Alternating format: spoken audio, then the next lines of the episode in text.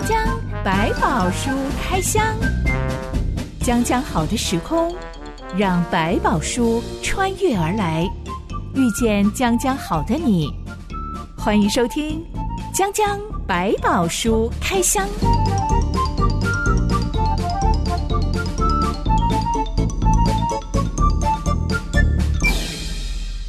百宝书里有百宝，让知心和下凡哥为你开箱来挖宝。Hello，我是知心。Hello，下凡哥。知心，我的部门主管是一个非常照的女性主管。嗯，我说她很照，是因为她其实是一个很会。嗯，生气的一个女主管，嗯、但是大家都不会因为她很容易生气而觉得被冒犯，嗯、因为呢，嗯、她通常都是为了有人欺负我们部门的员工而生气。哦、很有肩膀，我不可以这样讲，很多事情会帮你担待起来。哎，嗯、大多数会欺负我们员工的人其实是大主管，啊、所以他等于帮你们顶住了就对了。嗯、小部分时候也有外面的人，嗯、就是所谓不合理的要求啊、谈、嗯、判啊，是。任何的不合理，不管对方是谁，他都会立刻跳起来，挺身而出。只要他能够出面的，他就立刻冲进来。我们上礼拜才发生了开会当中。大主管对着我不太合理的训话，但是因为更难听的话我都听过了，所以我就当放空，是 给他念放空了。是，没想到是别的部门的人完全听不下去了，就当场跳起来跑去报告我的部门主管。是，几分钟后，我的部门主管就杀进来了，马上要把人救出来一样。老板，听说你又在随便训话我的员工。是是是是是，哇，这个也是相当能够挡得住，也挺得起来。我自己印象最深刻。或者是有一次我们要去提案，向一个单位争取一些经费来做事情，是。但是到了会场，我们才发现，嗯、哇，面试我们的人、嗯、竟然清一色全部都是年过六十五岁以上的专家、教授、学者，是。而他们面试的题目，完全就把我们当成什么？准博士生来看待，是就可能考的是学术论文的题目，这样子。对，而且还要求我们，如果他要拨经费给我们的话，嗯、我们接下来要做多少年的数据研究？嗯、根本这个钱也不够你们去做研究，还没开始就结束了吧？整场我是负责面谈的那个人，嗯、那提案，我，我的主管跟我站在一起，整场面谈我都觉得哇，我真的不够专业，我好汗颜呐、啊，是不是不没有办法符合他们的要求？走出去的时候，我就觉得很沮丧，嗯、心情很低落。嗯、没想到 一走出那个大门，嗯、我的主管立刻就暴怒跳起来，这些人在做什么？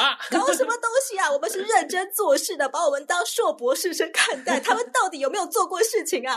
他们只想要研究的答案给他们方便一点。所以我一方面觉得有一点。心情不好，是是。但二方面又觉得，哎呀，蛮温暖的。嗯、我的主管站在你这一边，我的主管真的是一个大辣辣，嗯、但是又很罩的一个好主管，嗯、是能够帮你们顶得起来哈。有什么问题会帮你们先发出去。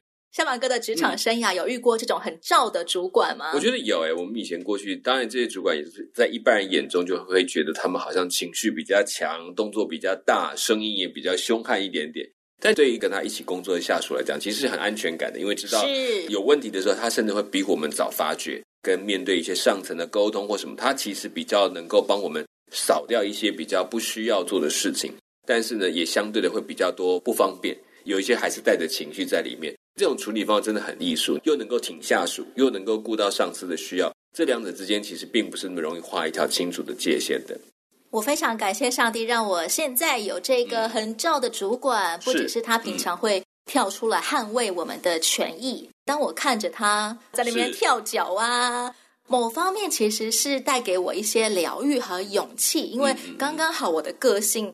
以前都是一直倾向逆来顺受型的，是对他可以帮你看到他对于各种不合理的，即使是很小的事情，都会立刻大声嚷嚷出来的时候，是 我就会觉得，哎，其实我是可以效法他的样式的，嗯、我是可以更有胆量的，更去争取自己该有的。是对，只要小心说，慢慢练习，怎么样更有好的方法去沟通，因为有的时候可能。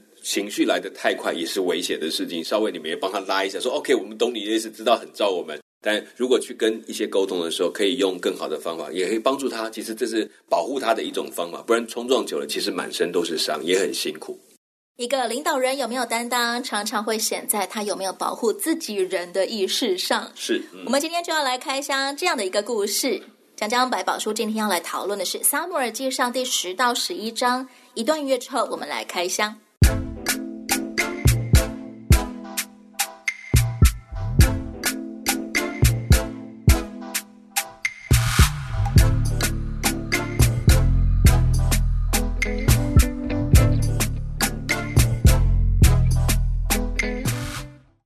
先知应上帝的吩咐，在以色列人当中选出一个人担任国王。却凭众选的是便雅敏支派的扫罗，嗯、他长得又高又帅。是。撒母耳先是私下单独跟扫罗宣告这件事情，对，然后他召集了全以色列人来到米斯巴这个地方，公开宣布说：耶和华以色列的上帝如此说：我领以色列出埃及，救你们脱离埃及人的手，以及脱离欺压你们各国之人的手。你们今日却厌弃救你们脱离一切灾祸和患难的上帝，对他说：“求你立一个王治理我们。”现在你们应当按支派和宗族站在耶和华面前。以色列人民同时明白，他们要求要立王的事情不蒙上帝喜悦。嗯，但上帝还是答应了他们的请求。是，撒母耳就在人民面前抽签。先抽支派，再抽家族，最后抽出了扫罗这个男人。是，这就是一个公开的证明，嗯、因为大家都觉得抽签最能够代表上帝的心意，因为人不能左右抽签的结果。是，没想到当扫罗这个名字被大声喊出来之后，嗯、人们却满地找不到这个扫罗在哪里。是，撒母耳只好求问上帝，上帝就只是说。扫罗藏在某一堆杂物后面。嗯，这个情节有点像 上一次扫罗去问撒母耳说：“我们家的驴不见了，在哪里？”嗯、对，这一会儿呃，要寻找寻找的任务竟然是 扫罗本人。人，嗯、人们就把他拉出来，一看到、嗯、哇，这个扫罗又高又帅，嗯、高人一等。群众就欢呼起来。嗯，这个扫罗超级符合以色列人心目当中国王该有的形象。嗯，但扫罗他自己却在听见他的名字被宣布出来的时候，跑去躲起来耶。是，这个反差可以透露出 扫罗什么样的心境？我觉得一方面他大概理解他在整个以色列的群体里面，他不是一个有名或大家都很熟悉的人物，被喊出来说，他其实会觉得。我就是个小人物，上不得台面，这种害怕的感觉会让他觉得，算算，千万不要站到台上去，不然丢人现眼。这种感觉会出现在他心里面，他也很害怕说，万一真的上去被人家嘘啊，或者是否认他的地位，说你到底算哪根葱啊？你能够站在这个台上吗？之类的这种想法，会对自我的控诉其实很多的。你可以看到那个群众在听到牵出来找到这个人的时候，大家都诶四目相望，到底是谁啊？这个这个是哪一家？我从来没有想过这个人。可见在他们脑袋里面确实没有这个人的印象，所以也难怪扫罗他会有一点紧张，他会干脆躲起来，因为万一上去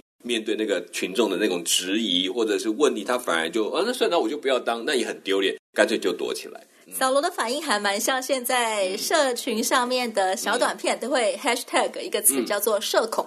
是，有社恐的人忽然间被大家公众推出来的时候，立刻就哦，救命啊，赶快躲起来！群众恐惧症，看到不要把我顶出去。是是是是。我前几天才看到一个搞笑的求婚影片，嗯、一个男生在演唱会超热闹的场面里面跟他的女朋友求婚。嗯哼、呃。但是那个影片的标题是：当你的女友有社恐被求婚的时候。哇，那好危险，可能马上就要逃了。其实演唱会大家都很专注在台前，根本没有人会看着这两个人在求婚。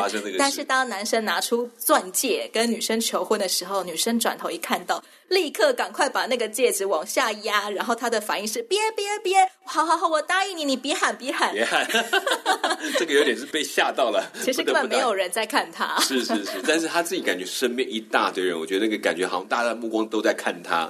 扫罗这个人，他的个性绝对不是嗨咖，绝对不是社交咖。嗯哼，他可能挺害羞的，即使他长得又高又帅，但是他的内心好像觉得自己是七个小矮人吧。嗯哼，怎么忽然间被推举出来变成主角呢？没有，其实他这也是一个矛盾的，在某个程度来讲，就是我们讲比较强烈的自卑感，因为确实在很多人的眼光当中。他其实不被看好的，但是在另外一个角度来讲，他长得这样的高大，对自己其实又有某种程度，我应该也没有太差，可是这之间就会产生很大的拉扯。撒母耳向以色列人说明，作为一个国王，他的责任、他的权利。是撒母耳把这些一条一条写在书卷上，存放在耶和华面前。这里指的是存放在约柜里面。不会是在约柜里面，可能是在所谓的圣所当中，就把它放在那里前面的那个在圣所当中的小的这个坛桌上面，把它摆在那边，有这个可能性。但是后来没有再详细记载这份东西到底是不是依然在里面，就没有提到了。然后撒母耳就宣布散会了。嗯，圣经说，当扫罗往他的家乡基比亚回去的时候，嗯、有一群心中被上帝感动的勇士跟随他。是，嗯，这件事情很特别。这些男人不是因为看见国王比我高出一颗头，嗯，而我好敬仰他，我想跟随他。这里说的是，他们都被上帝感动，嗯、自愿来跟随扫罗这个男人。这种奇特的吸引力跟魅力，夏板哥还看过在哪些场面中出现吗？好像我们讲这个兄弟拜把子，有点像这种感觉。但是他的起头点是来自于上帝使他们对他有忠心，好像是帮助扫罗证明，让他知道说：你看你出来的时候，我已经帮你预备好了人手跟在你的身边，而且对你忠心不二。那我们当然可以看到比较多的，像是谁？可能到后来的大卫。后来以后，大卫也会有一群他身边非常死忠的，即便他被人家追杀，他就跟在他的身边，甚至宁可跟他当逃难的人，也不要留在皇宫里面继续当那些臣子的那种概念。这也会有，包括我们讲的更早的，像亚伯拉罕那个时期，他甚至他的家丁跟他在一起去打仗的那个样那个样子，就已经不是只是当仆人，好像就是家里的家人一起去面对这场征战。这种过命的交情也是很有意思，又很像这种感觉。虽然我是来到这里才见识到，哇，我的部门主管好照啊！是，嗯。但我在想，如果今天我是在别的场合遇见这位侠女，好了，嗯，有可能我也会想要跟着她，因为跟着她做事，对，你可以想象那个未来的愿景是一个很轻松的，而且是很有把握的，可以充满信心的去同工。嗯。对，其实我们讲，如果在工作上来讲。大部分我们用一个最简单的称呼来称这样的人，我们叫做是有担当的人，有肩膀的人。就是说，开始工作，如果有一个有肩膀的主管，对跟错之间，他都能够帮你扛得起来，让你可以放心的往前走。你可以说，其实不一定比较工作轻松，说不定跟工作的责任更累。但是你有，但是你有把握，说我可以安心的做，我可以用力的冲，因为有一个人会挡在我的前面，说放心，你跟着我走就对了。那时候你就比较可以发挥。我想很多的一个概念是，它让你可以产生对自己的自信，还有对自己的工作的领域会比较清楚，然后也会知道说哪一些事情我只要放胆去做，有人会为我承担。所以这件事情是一个很重要，让你更有把握的去跟着他去走，可以跟在他的身后去去稳稳的往前进。这是一个很棒的一个一个工作的旅程。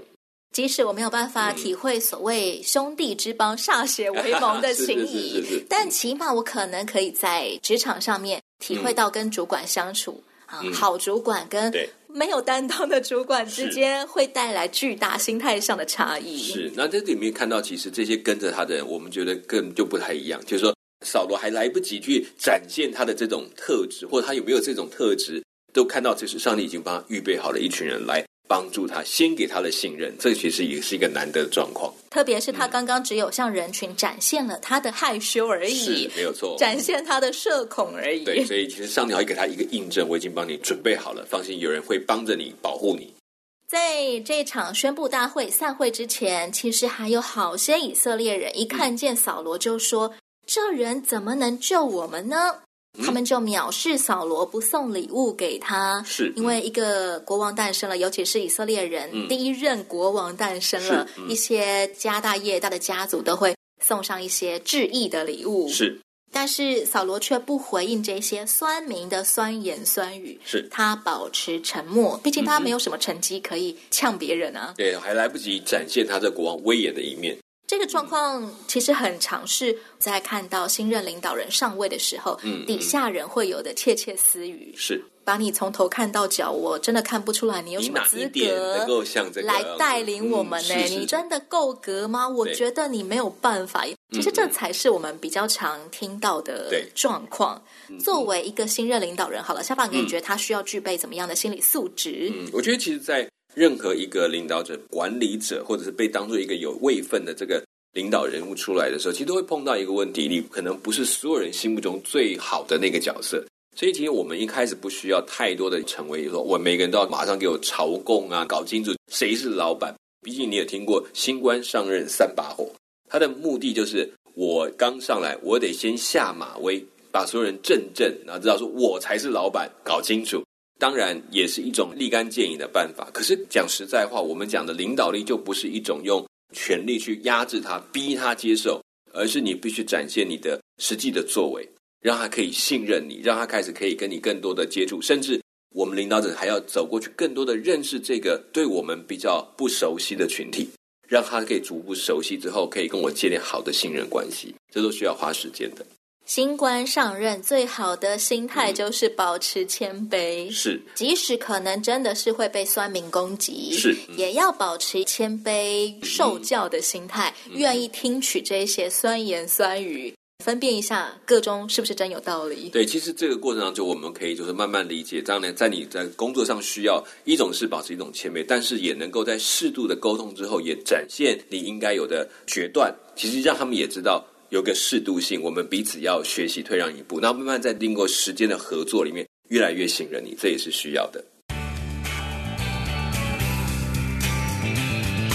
这里的知识可以不只是知识。这里的故事也可以不只是故事，这里的知识要带给你生命的启示，这里的故事更要挑战你活出不一样的生活方式。欢迎你继续收听《江江百宝书开箱》。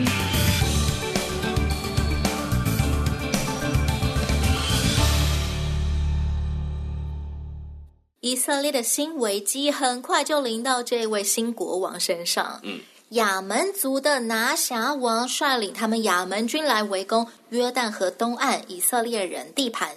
在以色列的基列地有一个小城镇，名叫雅比。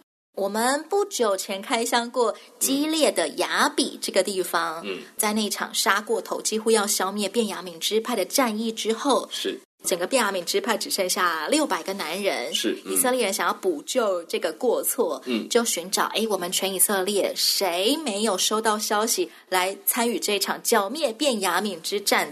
是，当时候他们就找到了这个小城基列雅比城，嗯哼，把城里男女老幼都杀了，只留下四百个未婚少女，把他们抓来送给便雅悯支派当老婆。嗯哼，小马哥听起来，基列雅比这个地方好像是一个与世无争的。淳朴边境小乡村，严格来讲，当初他们为什么要把这个城镇做了这么大的一个算屠杀吧？也可以这样讲。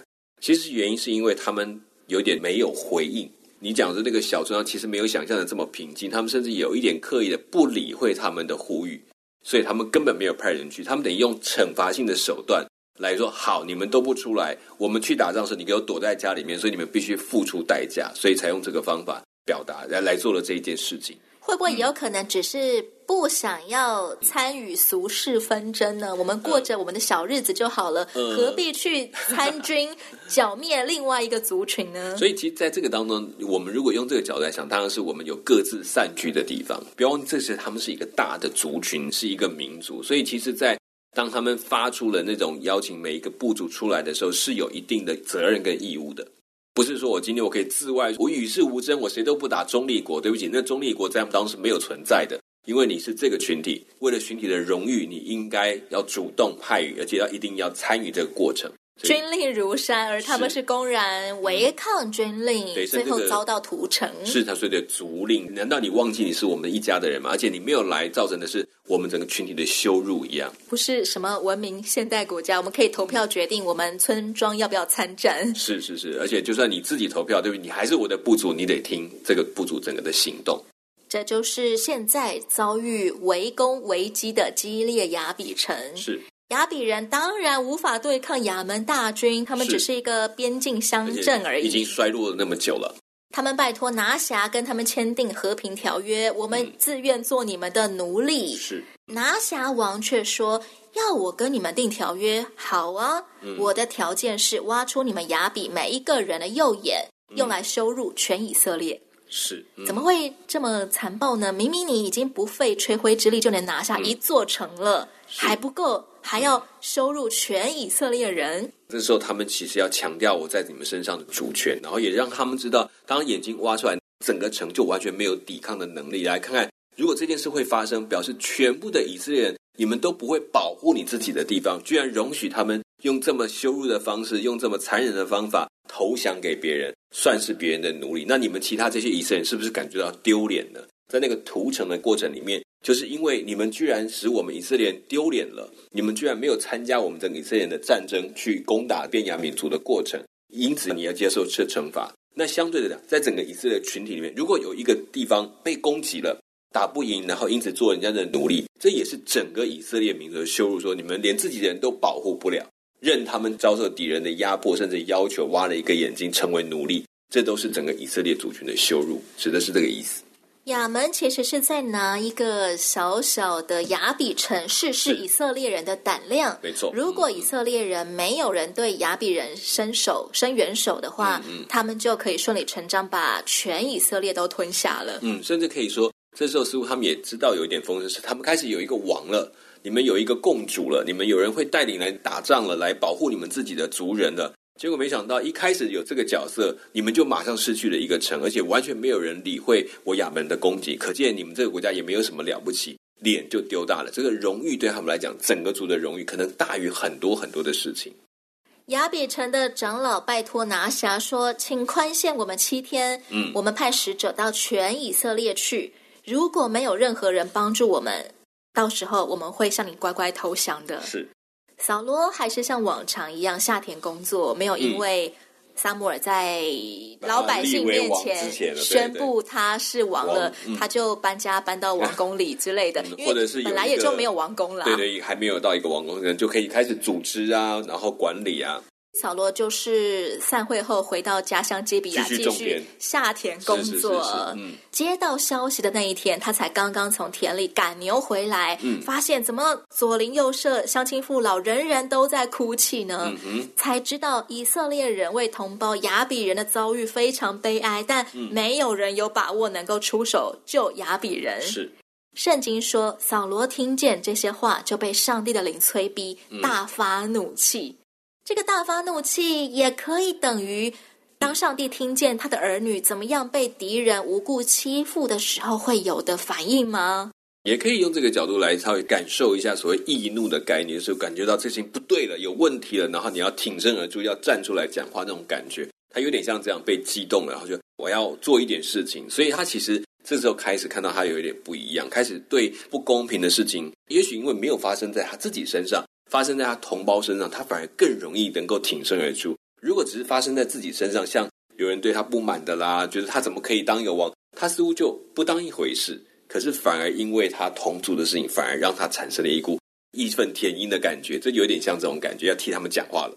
这种为弱者出头的勇气，是扫罗被上帝换了一个新的心之后才有的。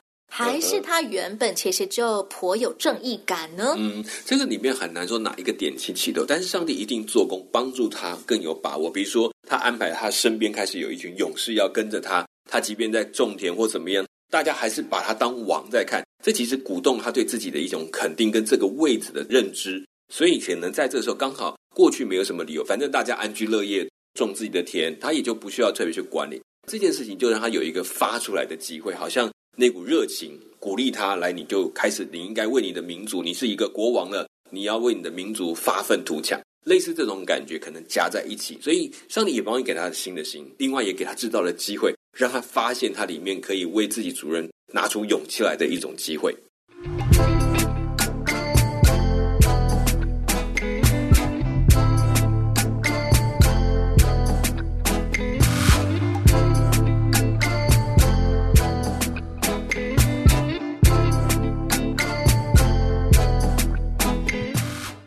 觉得在我自己身上，当我开始会对一些不合理的事情生气，嗯、甚至是仗义直言的时候，对，嗯，我也可以感觉到，哎，其实以前的知心我不是长这样子的人，是以前我真的是很小媳妇儿个性的人，嗯、反正能吞就吞了、但现在我我竟然可以、嗯、呃心平气和的指出大主管刚刚的会议，你已经讲了三十分钟的话，跟这场会议一点关系都没有。很平静的讲出这番话的时候，而我也没有生气，我也不怕他开除我。嗯嗯嗯，我也感觉到，呃，这个勇气应该是上帝赐给我的，上帝帮助我改换成为的。是，可能就是让你一些有勇气能够说出你一些心里的感受，但是你还是有一定的尊重。我会告诉你，我我的感觉是这样。所以在这方面对自己有自信，还有就是偶尔在这个过程当中，某个程度他不完全为了自己，就像扫罗在做这些事情过，他一开始起头这份勇气，其实不完全是为了自己的位置，而是为了他看到一件他觉得他可以帮忙做的事情，对自己开始慢慢有自信的一个点的一个起头。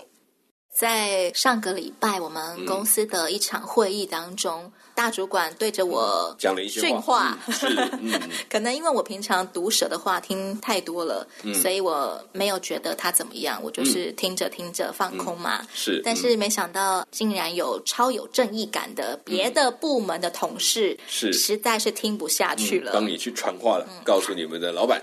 他就当场请辞，他在会议中负责的那个角色，嗯、他就立刻现场离席，指着大主管说：“他实在看不下去对待我的方式了。”我觉得这个某方面也是激发了我的勇气，嗯、我才有办法辨认出这件事情的确不合理。他怎么会一个人讲了三十分钟跟会议毫无关系的话，纯粹只是在。训话呢，嗯嗯，没有意义，耽误所有人的时间。嗯嗯，但因为有人反映出来了，我才能够心平气和的纠正大主管说：“你刚刚已经讲了三十分钟，不让任何人插话，而你的发言完全跟这场会议没有关系。”是，这种也是一种互相越来越确认，到底哪一些是我们可以做，哪些可以说的事情。也因为你看到旁边的人在给你带来了勇气，所以我刚刚讲说，其实包括扫罗本身自己，也从他旁边那些向他示范的那种忠诚的勇士们，开始从他们身上学习。这些人不顾任何人的看法，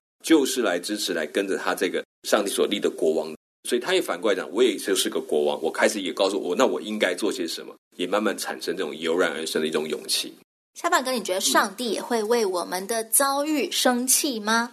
你指的是说，如果为别人对待我们的遭遇生气吗？是是，okay, 我觉得在这部分来讲，上帝其实会的，包括在圣经里面提到，在有些不公义的事情上面，上帝会发怒的。但是这个发怒的部分，上帝的做法不只是为了说我要把他这帮打到，把欺负人赶走，报复欺负我小孩的人。是是是，是，对，他不只是如此，他在过程当中，可能第一个在当中会帮助受伤的一方的安慰，另外一方就是对这些行使过头的人，做不太对的人。产生一些类似惩罚，但是带有教育含义的工作，帮助他们认清楚什么是正确的。所以，上帝在讲公义这事情比较不太一样，不太只是说好啊，错了打，然后是说我打，我要打到你懂，我要希望你知道我真正要你做的是什么，帮你回到正确的路上。他这个发怒不会只是对所谓的欺负我们，也包括你对我们自己，可能我们行的不合理，他也会有愤怒的。在这过程当中，要理解他是站在那个公益的路线上面来对不对的事情而发怒，他不是只针对一个人而已。所以，上帝绝对不是只是想要报复这群无故招惹亚比的亚门军而已。是，嗯、上帝希望他们真的要学到教训。是，那、嗯、不过教训的内容是什么？要留在下一回再来开箱了。没错。下一回我们要来看一下以色列人从国王到人民如何因为全体一心信靠跟随上帝，是最后终于化危机为转机。嗯哼，而新王扫罗的威信当然也因为他们战胜了亚门人，就一举树立喽。没错，讲讲百宝书开箱，我是哲心，我是小凡哥，我们下回再会了。OK，拜拜，拜拜。